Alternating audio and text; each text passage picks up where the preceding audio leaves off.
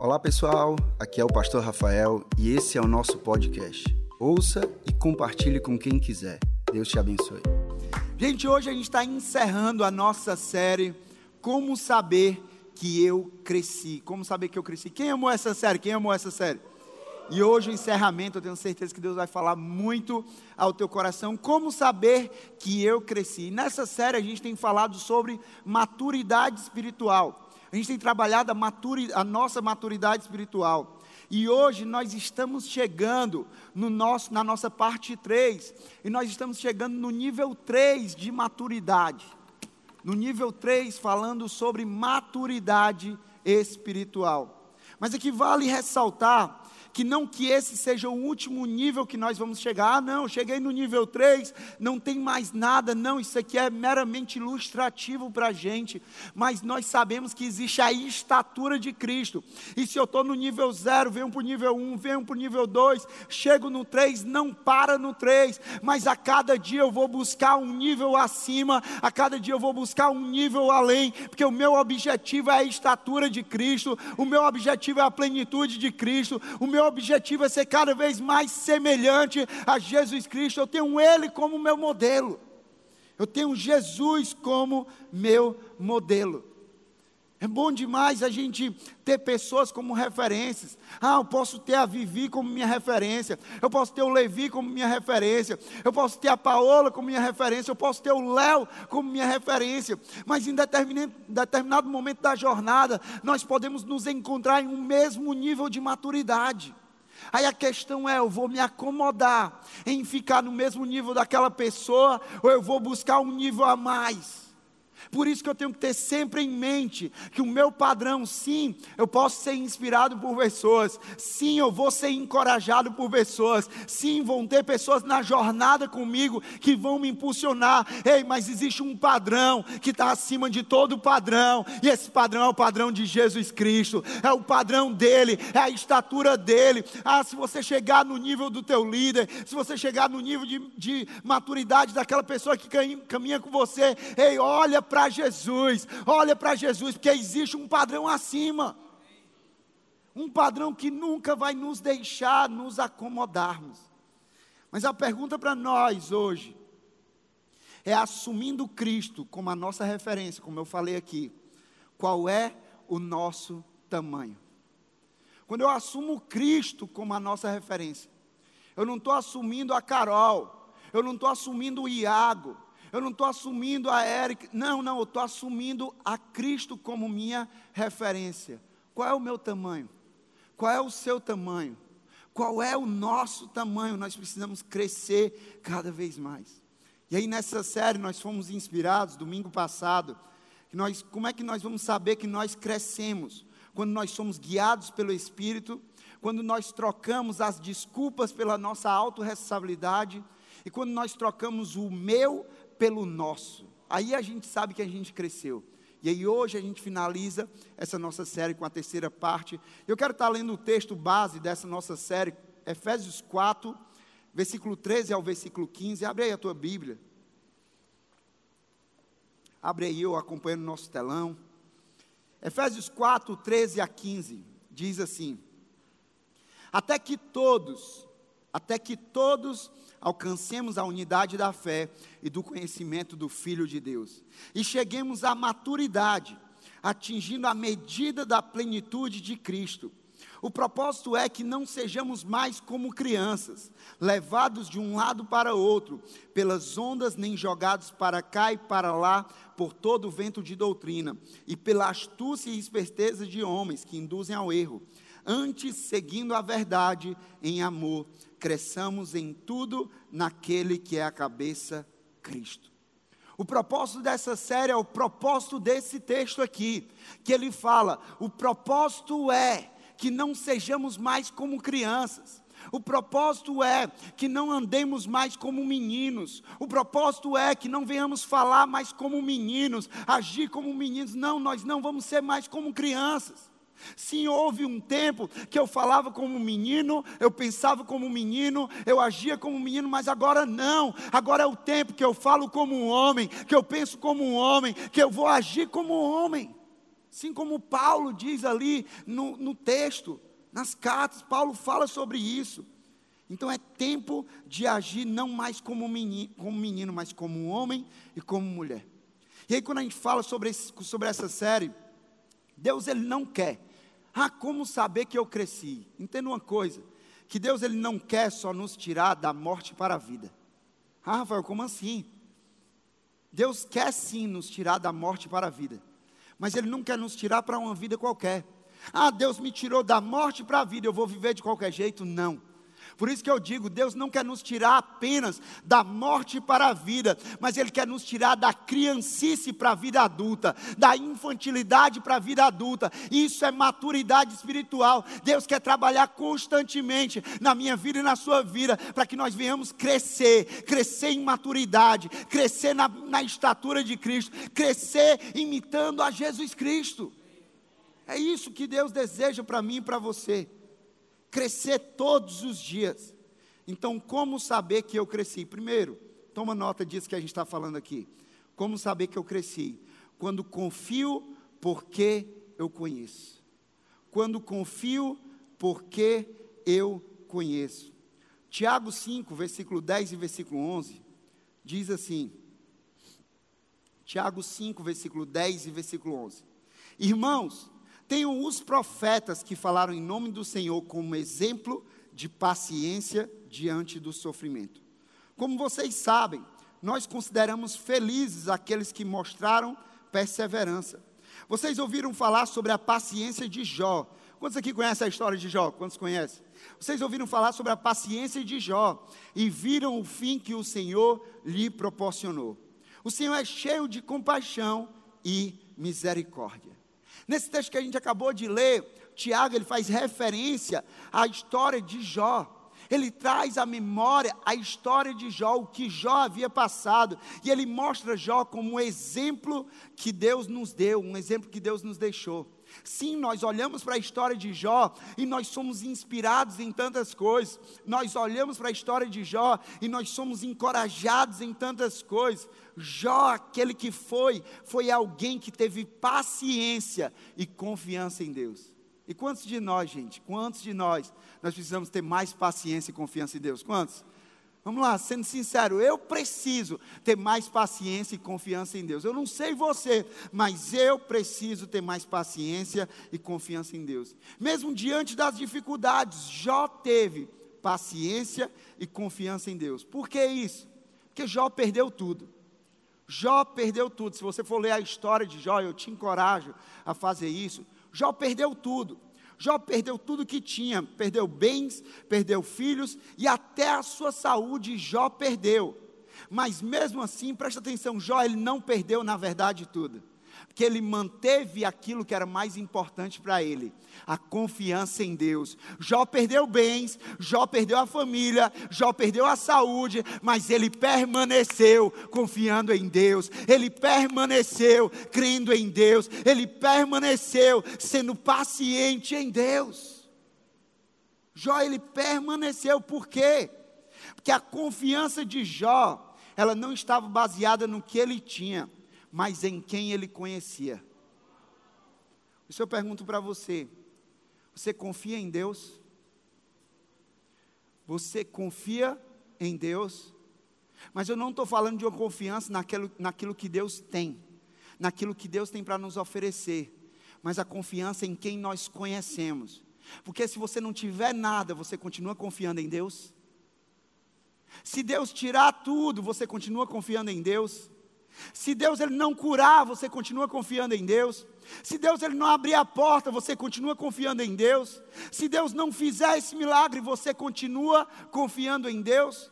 Porque esse era o nível de Jó. Jó ele não tinha a confiança dele baseada naquilo que ele tinha, porque na verdade ele não tinha mais nada. Jó ele tinha a confiança dele baseada em quem ele conhecia. Eu conheço Deus, eu sei quem Deus é, eu não vou abalar minha confiança em Deus. Eu vou ter a minha confiança firmada em Deus. Eu não abro mão. Ah, Jó, mas tu não tem nada. Ah, Jó, amaldiçoa o teu Deus. Eu não abro mão de crer em Deus. A nossa confiança, gente, não tem que ser na bênção. Porque muitas vezes nós confiamos na bênção, nós, nós celebramos a bênção, ah, legal. Mas a nossa confiança tem, tem que ser no abençoador. E se ele fizer ou não fizer, nós vamos confiar nele. Se ele der ou se ele não der, nós vamos confiar nele. Jó ele passou por um processo de maturidade. Não foi algo da noite para o dia. E é isso que eu e você nós estamos passando.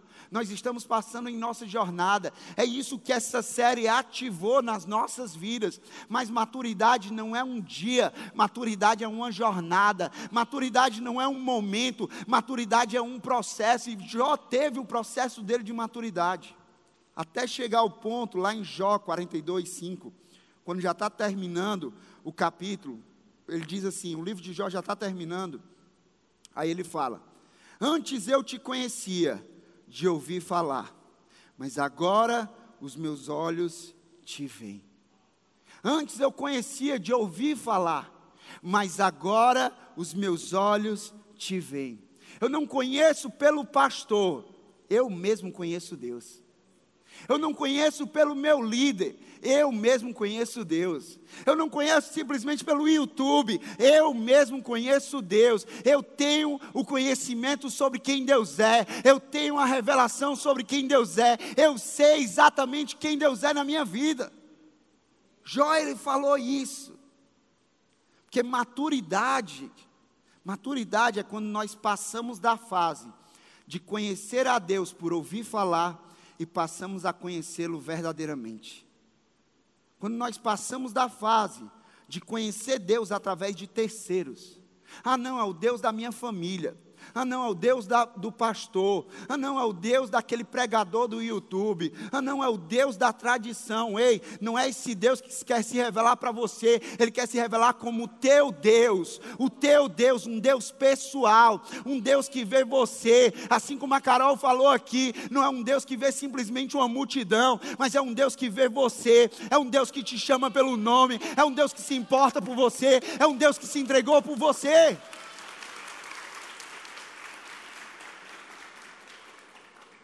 Não se trata do Deus de terceiros, mas é a gente poder chegar e falar assim: ah, maturidade é, esse é o meu Deus, é o meu Deus, eu conheço, eu conheço, eu tenho um conhecimento sobre quem Deus é.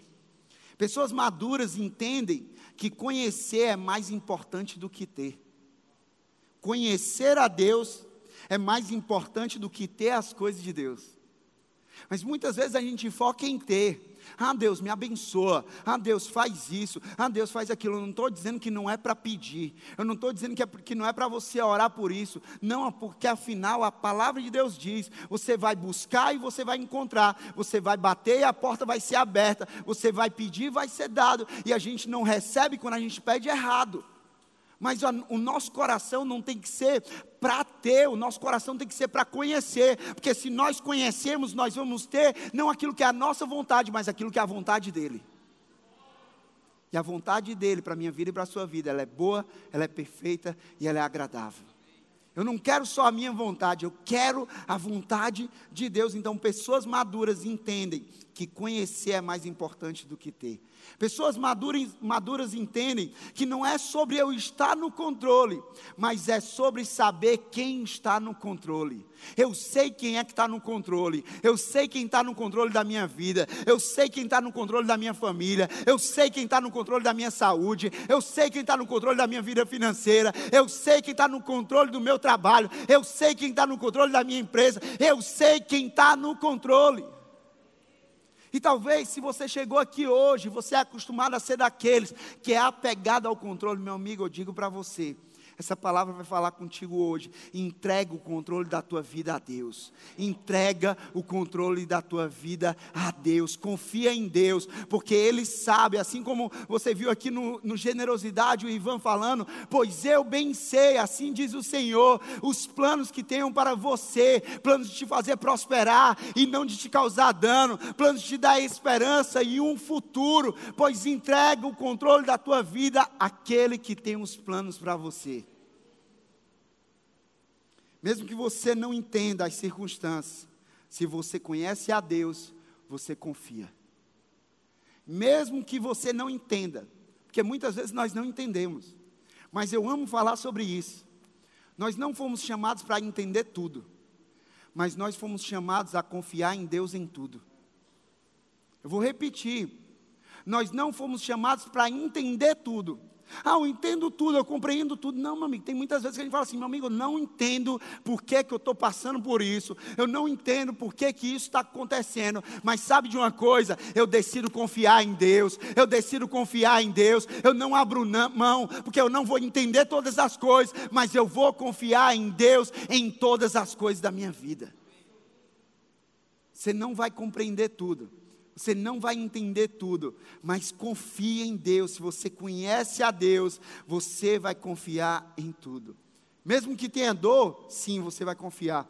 Mesmo que sejam dias difíceis, você vai confiar. Mesmo que hajam perdas, você vai confiar. Por quê? Porque a sua declaração de fé vai ser como uma declaração de fé de Jó, que disse ali em Jó 42, 2: Eu sei que podes fazer todas as coisas, nenhum dos teus planos pode ser frustrados. Ah, está doendo, eu sei que Deus pode fazer. Ah, está sofrendo, eu sei que o plano de Deus não vai ser frustrado. Ah, está difícil, eu sei que o plano de Deus vai se cumprir. Essa é a nossa declaração de fé. É nisso que nós confiamos. Sabe, pessoas grandes, pessoas maduras, elas têm conhecimento de Deus pela palavra. Diga comigo, pela palavra. Pessoas maduras têm o conhecimento de Deus pela palavra. E não pelo YouTube. E não simplesmente pelo culto. Porque o culto, que faz a diferença aqui do conhecimento da palavra, é porque nós estamos pregando a palavra. A gente não prega achismo, a gente não prega opinião pessoal nossa, a gente prega o que disse Deus, e disse Deus isso, e disse Deus aquilo, a gente não abre mão de pregar a palavra. Agora, o conhecimento de Deus, sim, gente, é ferramenta maravilhosa. Nós temos YouTube, temos canal de YouTube, nós temos podcast, nós temos tudo isso. Ei, mas o conhecimento de Deus vem pela palavra, e a palavra está disponível para você. A palavra não é para domingo, a palavra não é só para quarta, a palavra não é só para sexta no GC quando vem um estudo, não. A palavra é para todos os dias. Todos os dias eu posso abrir essa palavra e posso conhecer sobre Deus. Todos os dias eu posso abrir essa palavra e posso conhecer mais da natureza de Deus. Então o conhecimento vem pela palavra. Tem pessoas maravilhosas, homens e mulheres de Deus, que têm usado várias ferramentas, ei, mas não se contente com isso, não pare nisso. Deus quer se revelar para você. Para de viver da revelação dos outros, para de viver na dependência de, dos outros, para, para de usar os outros como muleta da tua vida. Não tem a sua própria revelação tem o seu próprio conhecimento sobre quem Deus é. Que quanto mais eu conheço a palavra, mais eu conheço a Deus. E aí, pessoas maduras são pessoas que confiam porque conhecem. E pessoas que confiam porque conhecem, elas têm o quê? O que é que essas pessoas que, ah, eu confio porque eu conheço Deus. O que é que isso produz na nossa vida? Primeiro, produz uma vida convicta uma vida convicta. E a minha pergunta para você é: você tem convicção? Você tem convicção? Porque quando você anda em convicção, você para de ser levado por qualquer vento, assim como Paulo disse. Quando você tem convicção, meu amigo, não é convicção em qualquer coisa, quando você tem convicção nessa palavra, você para de ser levado por qualquer vento. Ah, o vento do fulano veio aqui e começou a falar uma coisa. Não, o vento do ciclano veio aqui e começou a falar outra coisa. Não, e aí surgiu uma doutrina aqui e está falando de outro jeito. Não, aí surgiu outro conhecimento daqui e o jornal fala isso, e o Netflix fala isso. Ei, não, eu tenho convicção nessa palavra, eu tenho convicção em quem Deus é, através dessa palavra, eu não abro mão dessa convicção. Pessoas maduras confiam porque conhecem, têm uma vida convicta, não sendo levado por qualquer vento, porque todo canto tem um vento soprando. Na sua escola tem vento soprando. A minha pergunta é: você está convicto nessa palavra? No seu trabalho tem vento soprando. A minha pergunta é: você está convicto nessa palavra? Na sua família tem vento soprando. A minha pergunta é: você está convicto nessa palavra? Até na igreja tem vento soprando. Tem pessoas que estão soprando ventos por aí. A minha pergunta é: você está convicto nessa palavra? firmado nessa palavra, convicto na palavra de Deus. Se nós não formos assim, gente, se nós não tivermos essa convicção, nós vamos começar a crer em tudo que vão dizer para a gente. Ah, não, surgiu aqui um movimento, eu estou crendo nisso. Ah, não, depois surgiu outro movimento aqui, eu já estou crendo nisso. Não, e depois surgiu aqui um cara no Netflix está falando um documentário, eu estou crendo nisso. Aí depois o cara está ali no canal no YouTube, eu estou crendo nisso. E aí você vai indo para um lado para o outro e não anda para frente, mano. Você está só andando em círculo, mas você não está andando na direção que Deus tem para você. Porque a direção que Deus tem para você não está simplesmente um Netflix, não está simplesmente um documentário. A direção que Deus tem para você está na palavra. A palavra de Deus diz, Salmo 119, 105: Lâmpada para os meus pés é a tua palavra e luz para o meu caminho. Essa palavra, ela ilumina os teus passos e ela aponta o teu caminho. Ela ilumina os teus passos e ela aponta o teu caminho. Ela mostra para onde você deve andar.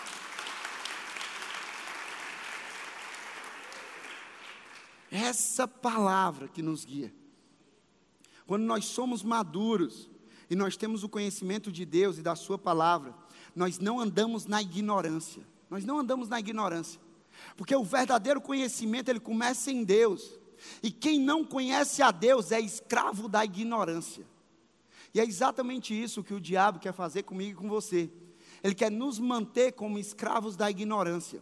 Mas a palavra de Deus em João 8:32 diz: "E conhecerão a verdade, e a verdade o quê? Vos libertará. A verdade ela não escraviza, a verdade ela liberta. A verdade não escraviza em ignorância, mas ela, a verdade ela liberta por causa do conhecimento em Jesus, do conhecimento sobre quem Deus é. Nós somos libertos através dessa verdade. E talvez você esteja aqui você esteja na igreja há muitos anos, você esteja na jornada com Deus há muitos anos, mas você só conhece o Jesus da tradição, você só conhece o Jesus da família, você só conhece o Jesus, uma lenda, mas Jesus ele não quer se revelar como da tradição, como da lenda, como da família. Jesus quer se revelar para ti nessa palavra. Jesus quer se revelar para ti nessa palavra. Não tem como, gente, a gente amar aquele que a gente não conhece. E não tem como a gente falar daquele que a gente não conhece. Ah, se eu amo, eu amo porque eu conheço.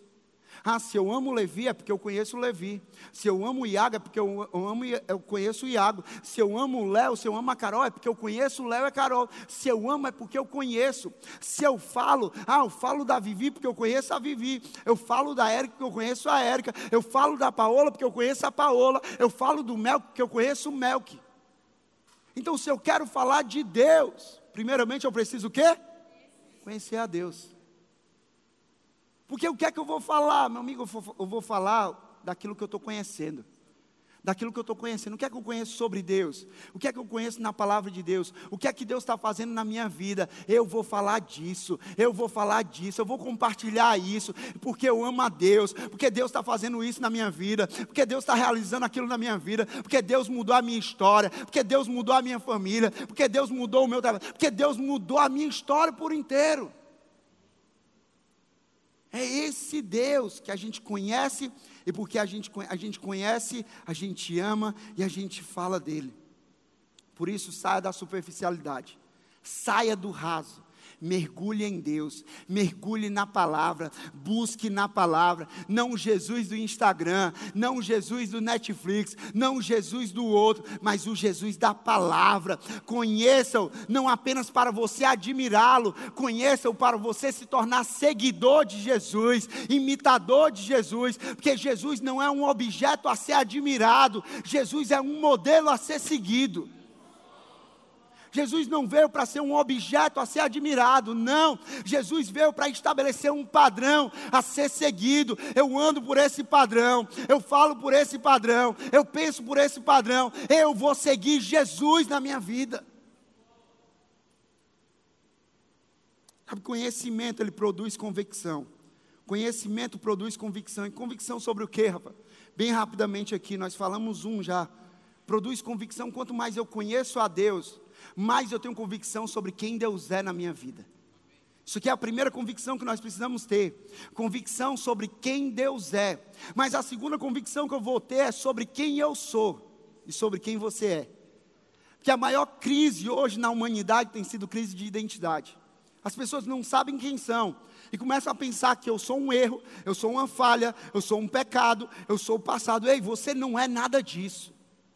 Isso é o que o diabo quer te fazer acreditar, baseado em uma ignorância. Mas quando você conhece a palavra, você vai dizer assim: Eu não sou o erro, eu não sou o passado, eu não sou a falha, eu sou quem Deus diz que eu sou. Eu sei muito bem qual é a minha identidade. A minha identidade é de amado, a minha identidade é de perdoado, a minha identidade é que eu sou criação de Deus, eu sou obra-prima de Deus, eu sou filho de Deus. Essa é a minha identidade.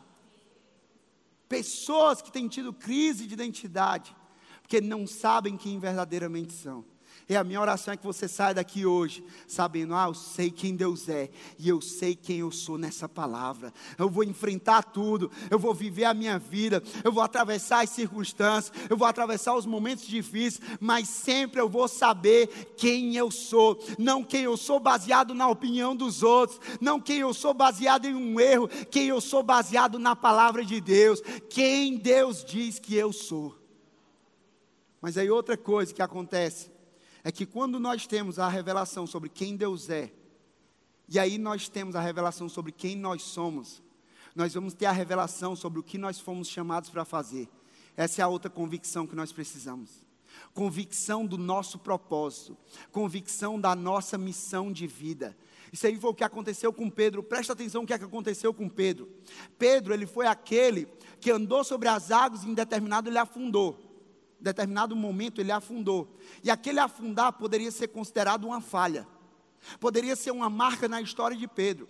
E depois Pedro foi aquele que se irou e pediu que cortasse a orelha do soldado, mas aí Jesus não fez. E aí Pedro foi aquele que depois negou Jesus três vezes quando ele disse que não negaria. Imagina como é que poderia ficar marcada a história de Pedro por conta de erros, de pecados, de falhas. Mas no meio dessa história, Olha o que é que Jesus falou para Pedro. Em um diálogo com os discípulos, Jesus ele pergunta aos discípulos: quem vocês dizem, quem vocês dizem que eu sou? Quem vocês dizem que eu sou?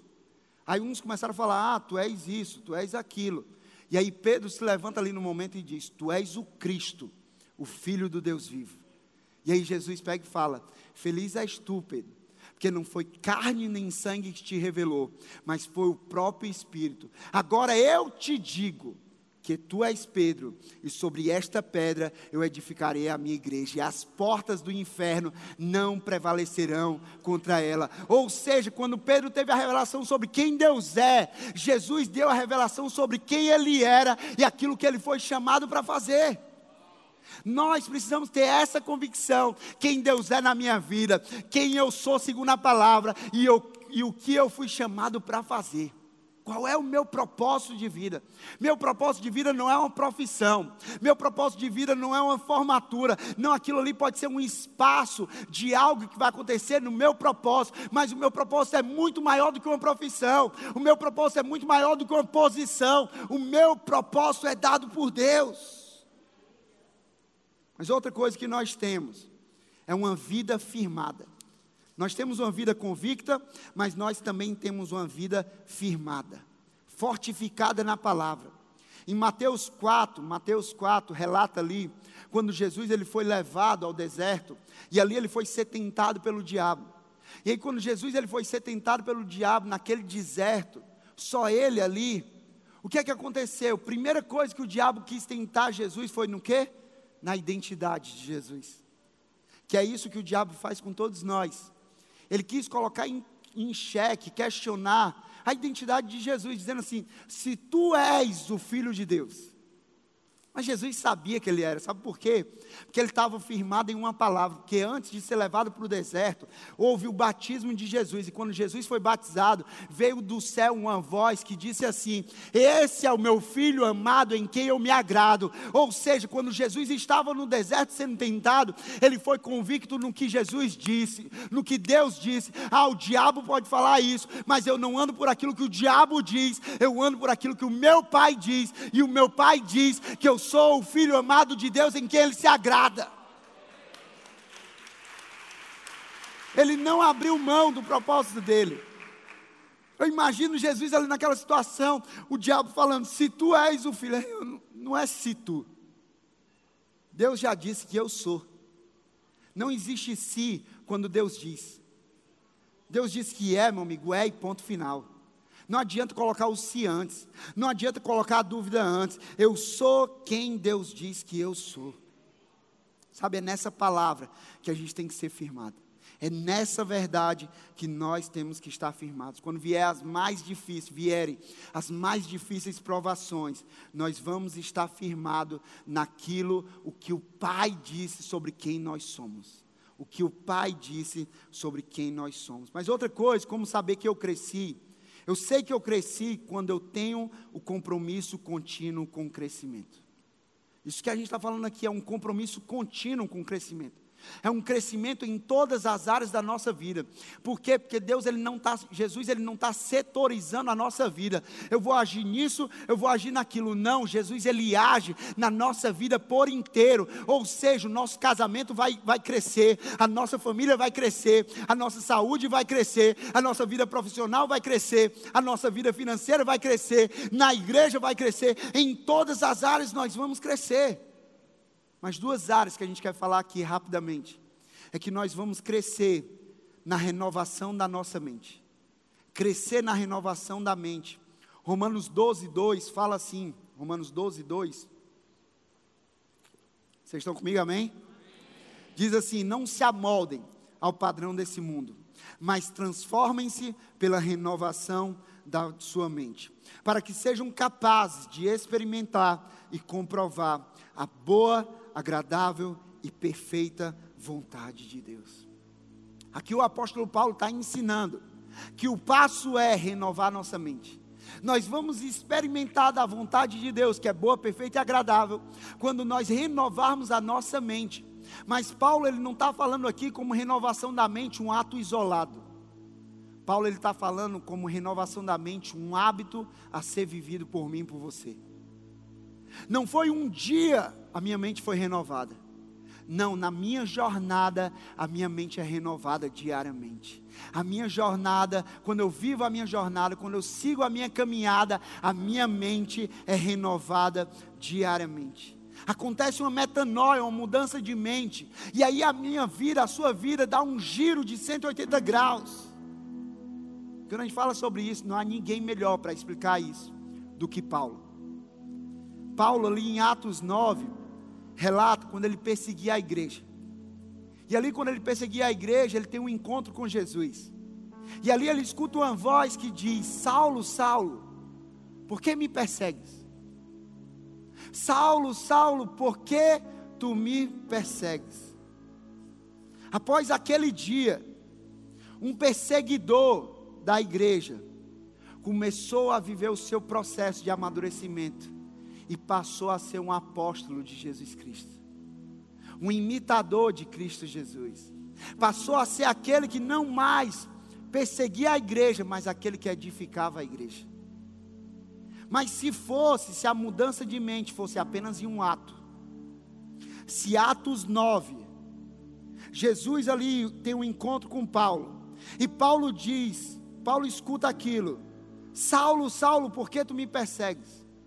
Se a renovação da mente fosse só um ato isolado, logo após isso, deveria vir o título que, que Paulo dizia: Eu combati o bom combate, eu completei a corrida e eu guardei a fé. Mas não foi assim. Entre Saulo, Saulo, por que me persegues? E eu combati o bom combate, eu completei a corrida e eu guardei a fé existia um processo de amadurecimento. Existia uma jornada, uma caminhada com Deus. Existia uma jornada de renovação da mente. Diariamente, a mente de Paulo sendo renovada. Porque mudança de mente não é fruto de apenas um encontro. Mudança de mente é fruto de encontros diários. Todo encontro que eu tenho com Deus, a minha mente é renovada. Todo dia com Deus a minha mente é renovada. Hoje eu já não penso mais como ontem, e amanhã eu já não pensarei mais como hoje. Isso é renovação da mente. Mas outra coisa que nós vamos crescer, nós vamos crescer na graça.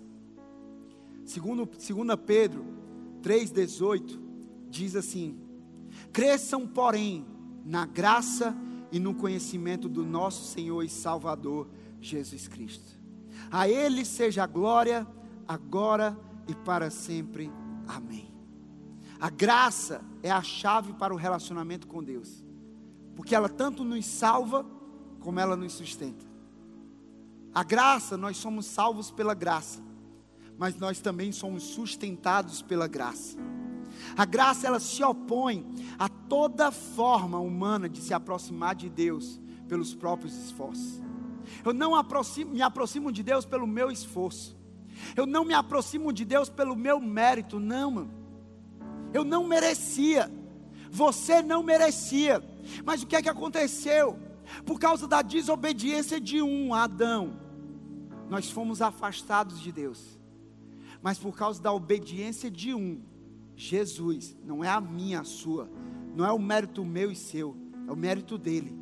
Por causa da obediência de Jesus Cristo, nós fomos reconciliados com Deus nós fomos reaproximados com Deus. Ou seja, o que torna possível esse relacionamento é a graça de Deus, e a graça tem nome, é Jesus Cristo. É por meio de Jesus que nós podemos nos aproximar de Deus, é por meio de Jesus que nós podemos nos relacionar com Deus, é por meio da graça. A graça é o amor que insiste em amar mesmo quando não merecemos, mesmo quando há todos os motivos para deixar de nos amar, a graça insiste. A graça ela não é somente perdão para os nossos erros. A graça ela é poder para acertar. A graça é uma vida empoderada por Deus para acertar. A graça é uma vida empoderada por Deus para seguir o caminho. A graça é isso. A graça ela não é fraqueza, mas ela é poder para levar a mim e a você para a nossa zona de transformação. A graça, ela não nos infantiliza, pelo contrário, ela nos amadurece. A graça, ela nos transforma. A graça, ela nos molda. A graça, presta atenção nisso. A graça, ela não veio para nos transformar em bons cidadãos. A graça, ela veio para nos transformar em nova criatura. Vou repetir: a graça, presta atenção nisso, não veio para nos transformar em pessoas boas, mas a graça ela veio para nos transformar em uma nova criatura. Eu não sou só uma pessoa boa, eu sou uma nova criatura em Cristo Jesus. Eu sou uma nova criatura com uma nova identidade, com um novo propósito, com uma nova missão, com novos princípios, com novos valores. Eu sou uma nova criatura. Por último, como saber que eu cresci? Quando eu deixo um legado. Quando eu deixo um legado. Efésios 4,13 começa dizendo assim: até que todos. Até que todos. Não é só até que o Levi. Não é só até que a Tainá. Não é só até que o Mateus. Não, não, não é só até que a Vivi, não. Até que todos. Até que todos porque o propósito de Deus não é somente para mim para você, o propósito de Deus é para todos. Existe um para quê na minha vida e para a tua vida, e o para quê é para que todos sejam alcançados. Pessoas maduras, elas estão sempre vivendo na ideia de qual geração eles vão marcar. Quem é a pessoa que eles vão marcar? Qual é a vida que vai ser marcada? As pessoas maduras vivem com esse senso: não, eu preciso marcar uma história. Eu preciso marcar uma pessoa da mesma forma que eu fui marcado, conhecendo Jesus Cristo. Eu preciso viver para marcar histórias. Legado não é sobre idade. Porque aqui tem muito adolescente que pode pensar assim: ah, legado não é, não é para mim por causa da minha idade. Legado não é sobre idade, não é sobre bens, mas é sobre deixar um bem maior que se chama Jesus Cristo. Legado é diferente de herança. Herança é o que você deixa para as pessoas. Legado é o que você deixa nas pessoas. Eu quero ser daqueles que não deixa algo somente para as pessoas. Eu quero ser daqueles que deixa algo nas pessoas. Que deixa uma marca na vida daquela pessoa, que deixa uma marca na vida daquele adolescente, que deixa uma marca na vida daquele casal, que deixa uma marca na vida daquele homem, daquela mulher. Eu quero ser desses. Eu digo para você, que o que Deus está fazendo na sua vida não pode parar na sua vida, precisa fluir através de você. Existe um texto, eu termino com isso, Gênesis 18, 19.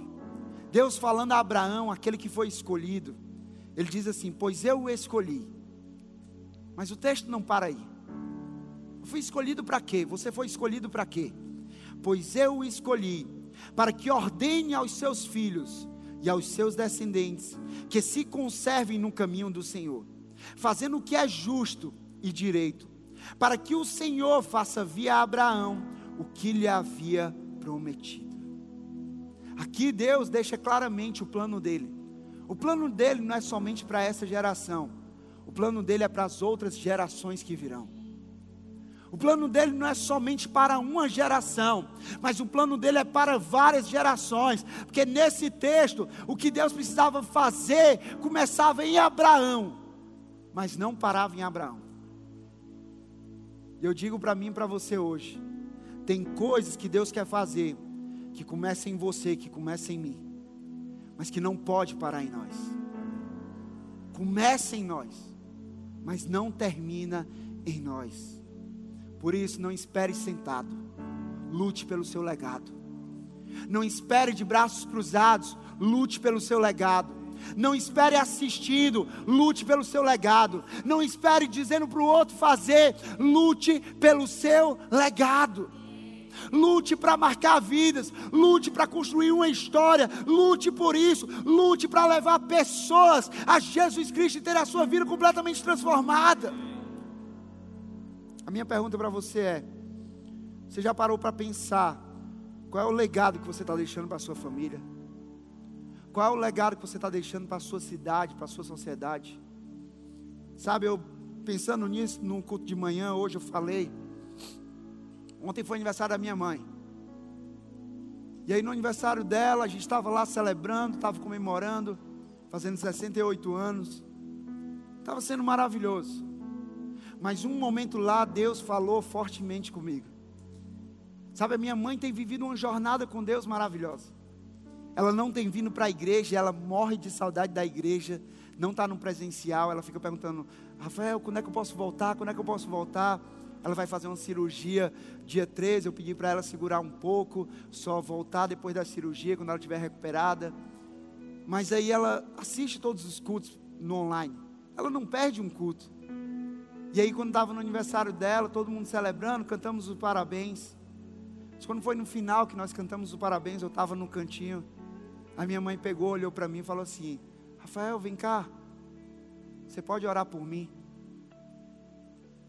Em 68 anos, eu nunca tinha orado pelo aniversário da minha mãe, para abençoar a vida dela. Mas ali, quando foi aquele momento, ela pediu para que eu orasse pela vida dela diante de várias pessoas ali, porque que a vida dela está marcada. Rafael, o que é que você tem feito para isso? Eu prego todo dia para minha mãe. Todo dia. Ah, Rafael, todo dia tu faz uma pregação, tu pega a Bíblia e prega para ela? Não. Todo dia eu prego com a minha vida para ela. Todo dia eu prego com a minha vida para ela. Eu quero que ela veja Jesus na minha vida. Eu quero que ela ouça Jesus através da minha vida. Eu quero que ela sinta Jesus através da minha vida. Eu quero que ela se aproxime de Jesus através da minha vida. Eu quero que a vida dela não seja mais a mesma por, pelo fato de eu estar perto dela, mas não por causa da minha vida, mas por causa de Jesus. E isso tem marcado a vida dela. Na jornada que ela está vivendo, ela já está doida para estar aqui nesse lugar. Não porque eu peço para ela vir para cá, mas por quê? Porque ela tem um relacionamento com Deus que ela não conhece mais o Deus do Rafael, ela conhece o Deus dela. Ela tem confiança no Deus dela. A minha pergunta é: qual o legado que você está deixando? Porque legado não tem a ver com algo passageiro, legado tem a ver com algo eterno. Eu termino dizendo para você que quando nós deixamos um legado, nós podemos até ser esquecidos, mas Jesus jamais vai ser esquecido. Quando nós deixamos um legado lá na frente, pode ser que não lembrem mais da gente. Mas não precisa lembrar da gente. Eles precisam lembrar de Jesus. Porque legado não é sobre tornar o Rafael conhecido ou você conhecida. Legado é sobre tornar Jesus Cristo conhecido. Porque Jesus é que muda a história das pessoas. Sabe, eu quero orar por isso. Quero orar por uma igreja que vive para marcar, marcar vidas. Quero orar por uma igreja que vive para deixar legados. Legado na família, legado nas escolas, legado nas faculdades, legado na vizinhança, legado nos trabalhos.